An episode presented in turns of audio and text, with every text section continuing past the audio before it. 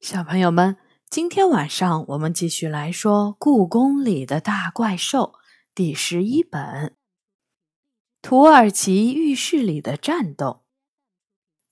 这本书是由常怡写的，中国大百科全书出版社出版。今天我们来说第三章《玄穹宝殿里的怪兽》。怎么可能有这种事儿？元宝很不以为然。那可是我亲眼看到的。杨永乐压低声音说，他的眼睛瞪得圆圆的，显得很激动。就在昨天晚上，玄穹宝殿的院子里，当时送来的那只野猫腿都摔断了，结果只是摸了一下那个怪兽。奇迹就发生了，野猫自己蹦起来了。元宝打断他，倒也没蹦起来，但他立刻就可以下地走路了。杨永乐，我觉得你是看跳大神的视频看的太多了。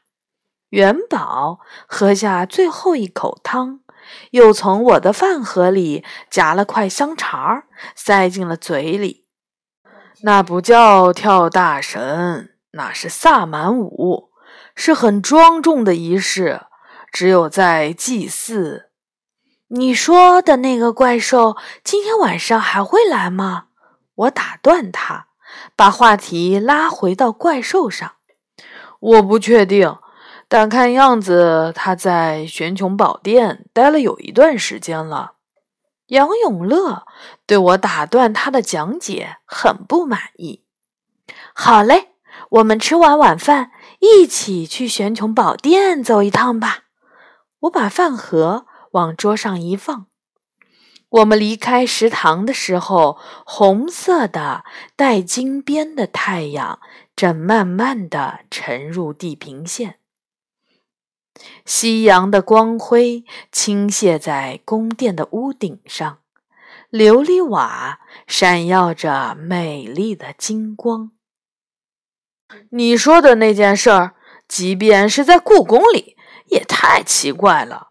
元宝在经过东小长街时说：“我不是骗人，你们一看就知道了。”杨永乐坚持说。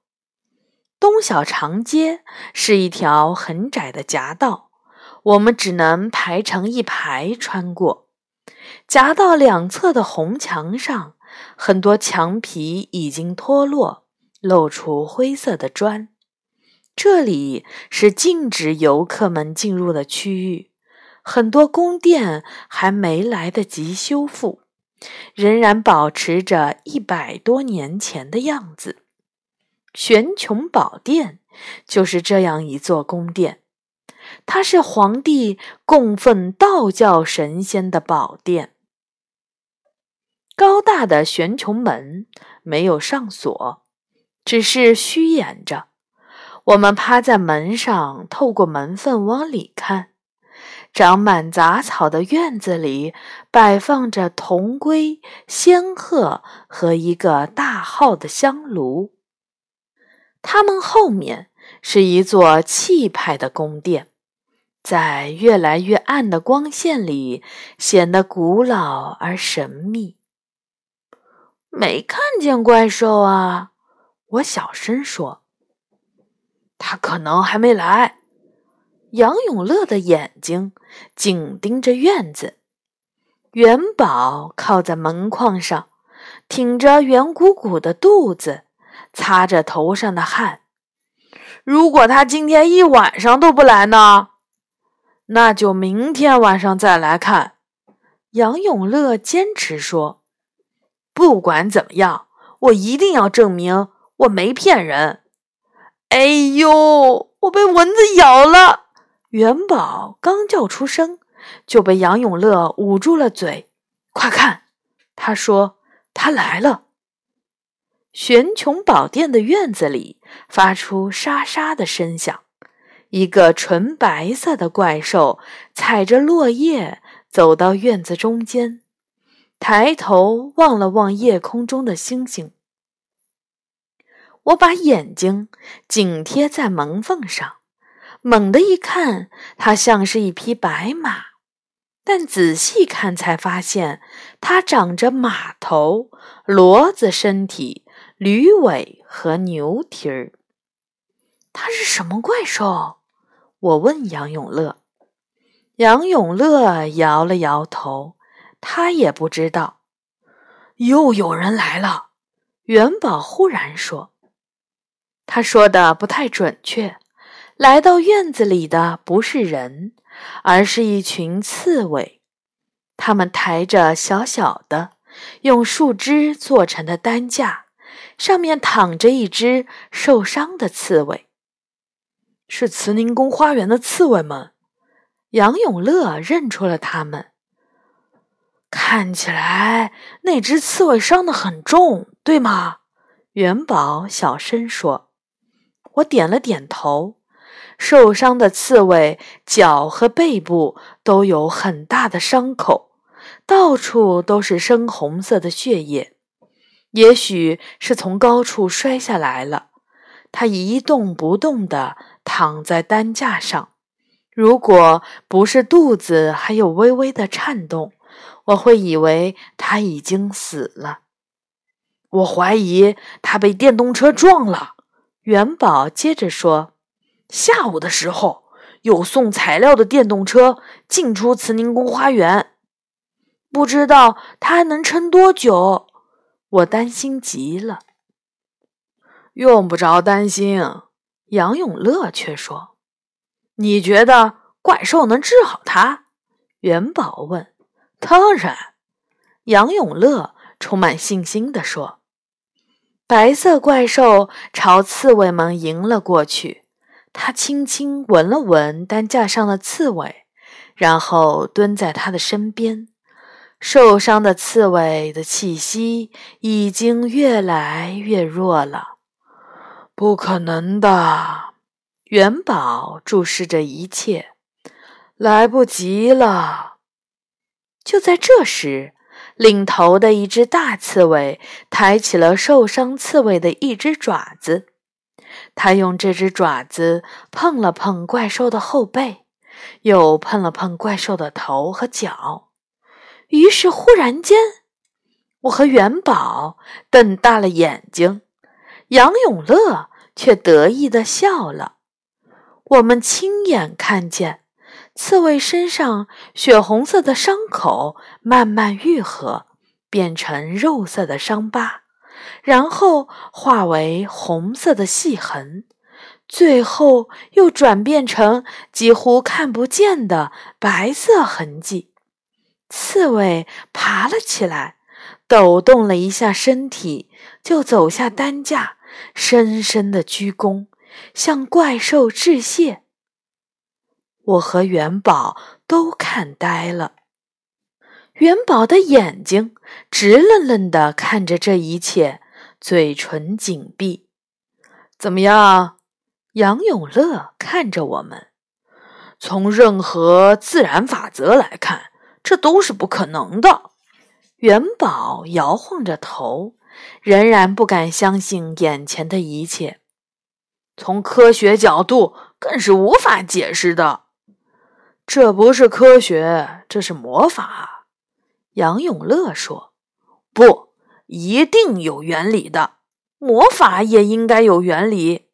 如果我能找出这个怪兽治病的原理，不但会改变整个世界的医疗体系，而且我就发财了。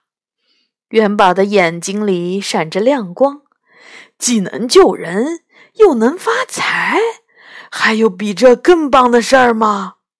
你这个财迷！我翻了个白眼儿，别做梦了，魔法就是魔法，没有什么原理。就算研究不出什么原理，我们也可以和这个怪兽合作，开个诊所什么的。他仍然不甘心。喂，我想他看见我们了。杨永乐打断他：“应该是听见。”我说。怪兽的眼睛正看着我们的方向。去打个招呼吧！我站起身，拍了拍身上的土。我们推开门，跨过高高的门槛，朝着怪兽走去。那里，刺猬们正庆祝同伴的重生。纯白色的怪兽静静地被他们围在中间。当我们走近时，怪兽站了起来。“你好！”我微笑着说，“我是李小雨，他们是我的朋友杨永乐和元宝。”希望我们没有打扰你们。你们好，孩子们。怪兽点点头，白色的鬃毛微微飘动。你们在门口已经待了很久了吗？是的，我有点不好意思，但诚恳地说，我们看到了你为刺猬治病，你真是个圣洁的怪兽。能告诉我你的名字吗？我是白特。怪兽回答：“治病救人是上天赋予我的能力，我并没有特别做些什么。”你就是文昌帝君的坐骑白特。杨永乐吃惊的睁大了眼睛。你知道我？当然。日行千里为马，日行万里为特，飞越高山险阻，如履平地。杨永乐飞快地说：“你一定看过不少书。”白特称赞道：“还不算多，不过的确不少。我尤其喜欢看古籍，关于萨满和神怪的。”杨永乐垂下眼帘，脸泛起微红。他很少被人称赞，而且故宫里收藏着很多文昌帝君和你的陶瓷塑像。离故宫不远的东岳庙里，你的那尊铜像更大。很多人去东岳庙，就是为了能摸摸你的雕像，希望能治好他们的病。真可惜，只抚摸雕像的话是不管用的。”白特惋惜地说。杨永乐上下打量着他，说：“难道抚摸你就能治病的传说是真的？只要摸摸自己的病处，再摸摸你相同的部位，病就能好？是这样的。”白特微微一笑。这实在太神奇了！还没等杨永乐接着说下去，元宝就在一旁大声惊呼：“白特，我们合作开个医院怎么样？专门救助得了不治之症的人，这样你可以救活更多的人类。而如果碰到有钱人来治病，我们还能赚很多的钱。”不，你们不明白。我并没有那么大的能力，我一天最多只能救一个人或动物。”白特说。“哇，那已经很厉害了！”我赞叹道，“一年就可以救三百六十五个，但却远远不够开医院的。”元宝却失望地叹了口气。“没错。”白特看着他说。我的能力只够救助故宫里受伤的动物和怪兽们，不过我已经很满足了。你就没想过怎么增强自己这种治病的能力吗？元宝问。比如吃点儿神丹什么的，神仙们那里这种东西不是很多吗？孩子。你知道人类最大的缺点是什么吗？白特反问元宝。人类的缺点很多，比如骄傲、嫉妒、有报复心。嗯，但最大的缺点我不知道。元宝实话实说，人类最大的缺点就是太贪心。白特缓缓地说：“元宝没说话，脸憋得通红。我并不是在责备你，白特安慰他说：“作为怪兽，我们同样也有贪心的毛病。我以前就犯过这样的错误，才变成了今天的样子。我只希望你们不要再犯同样的错误。你犯了错误，才变成现在的样子。难道说你起初不是这个样子的？”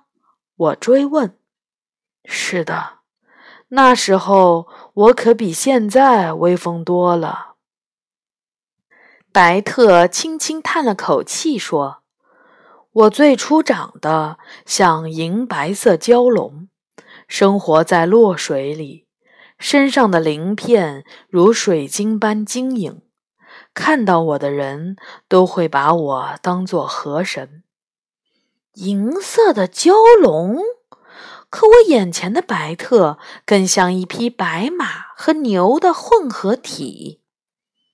那你怎么会变成现在这个样子的呢？我吃惊地问。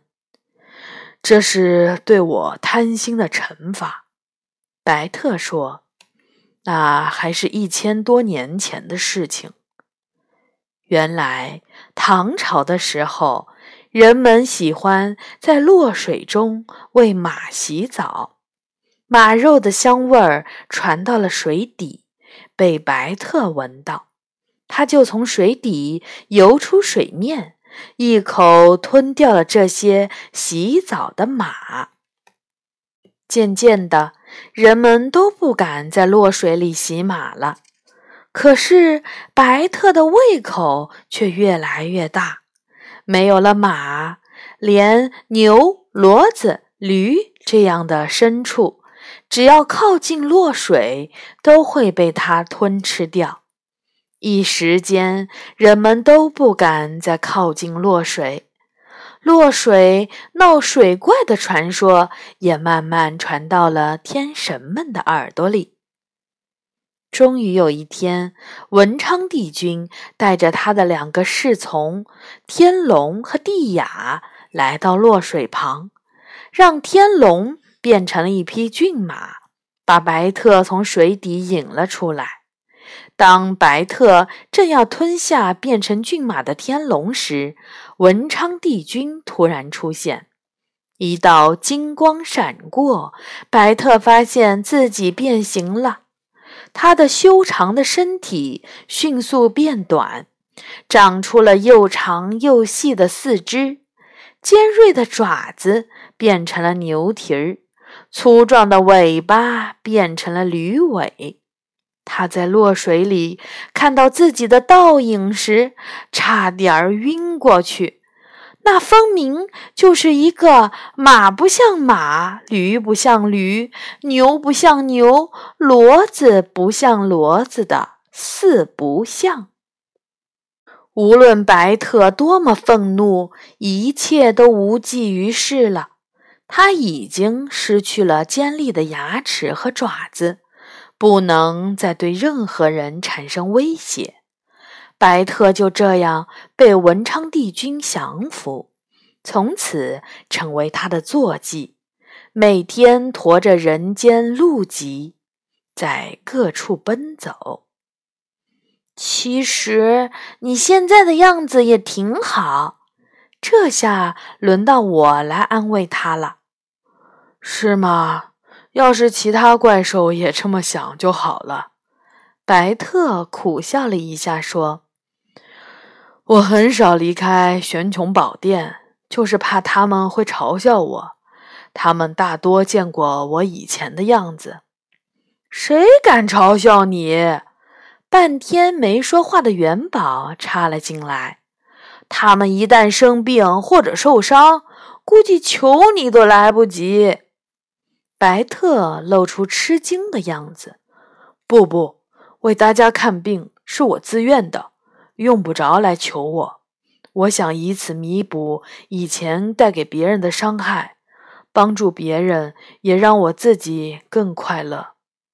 我突然又有了一个想法，元宝凑到白特面前，白特往后退了一小步，说：“你也听了我的故事了，我觉得开医院不是个好主意。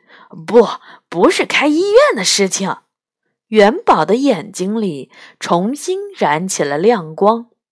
你刚才说每天都要驮着人间路疾在各处奔走，这提醒了我，文昌帝君掌管着考试和功名。听说他手里的人间路籍记录了所有考生的成绩。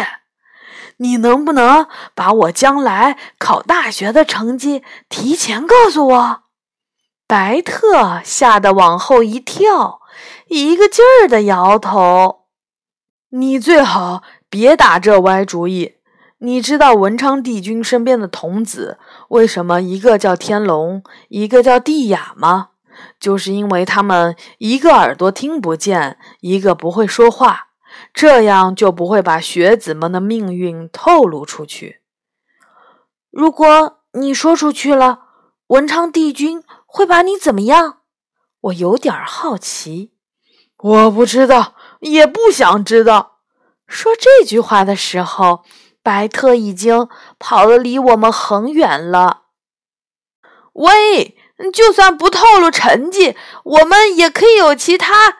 元宝扯着嗓子喊，但白特已经飞快地消失在了夏夜的迷雾中。嗯，好的，小朋友们，今天呢，我们认识了一个新的怪兽，原来就是四不像。好，关于四不像白特和文昌帝君，你们还可以查一查其他的资料。下一次我们会来说第四章龙涎香的传说。好，小朋友们，晚安。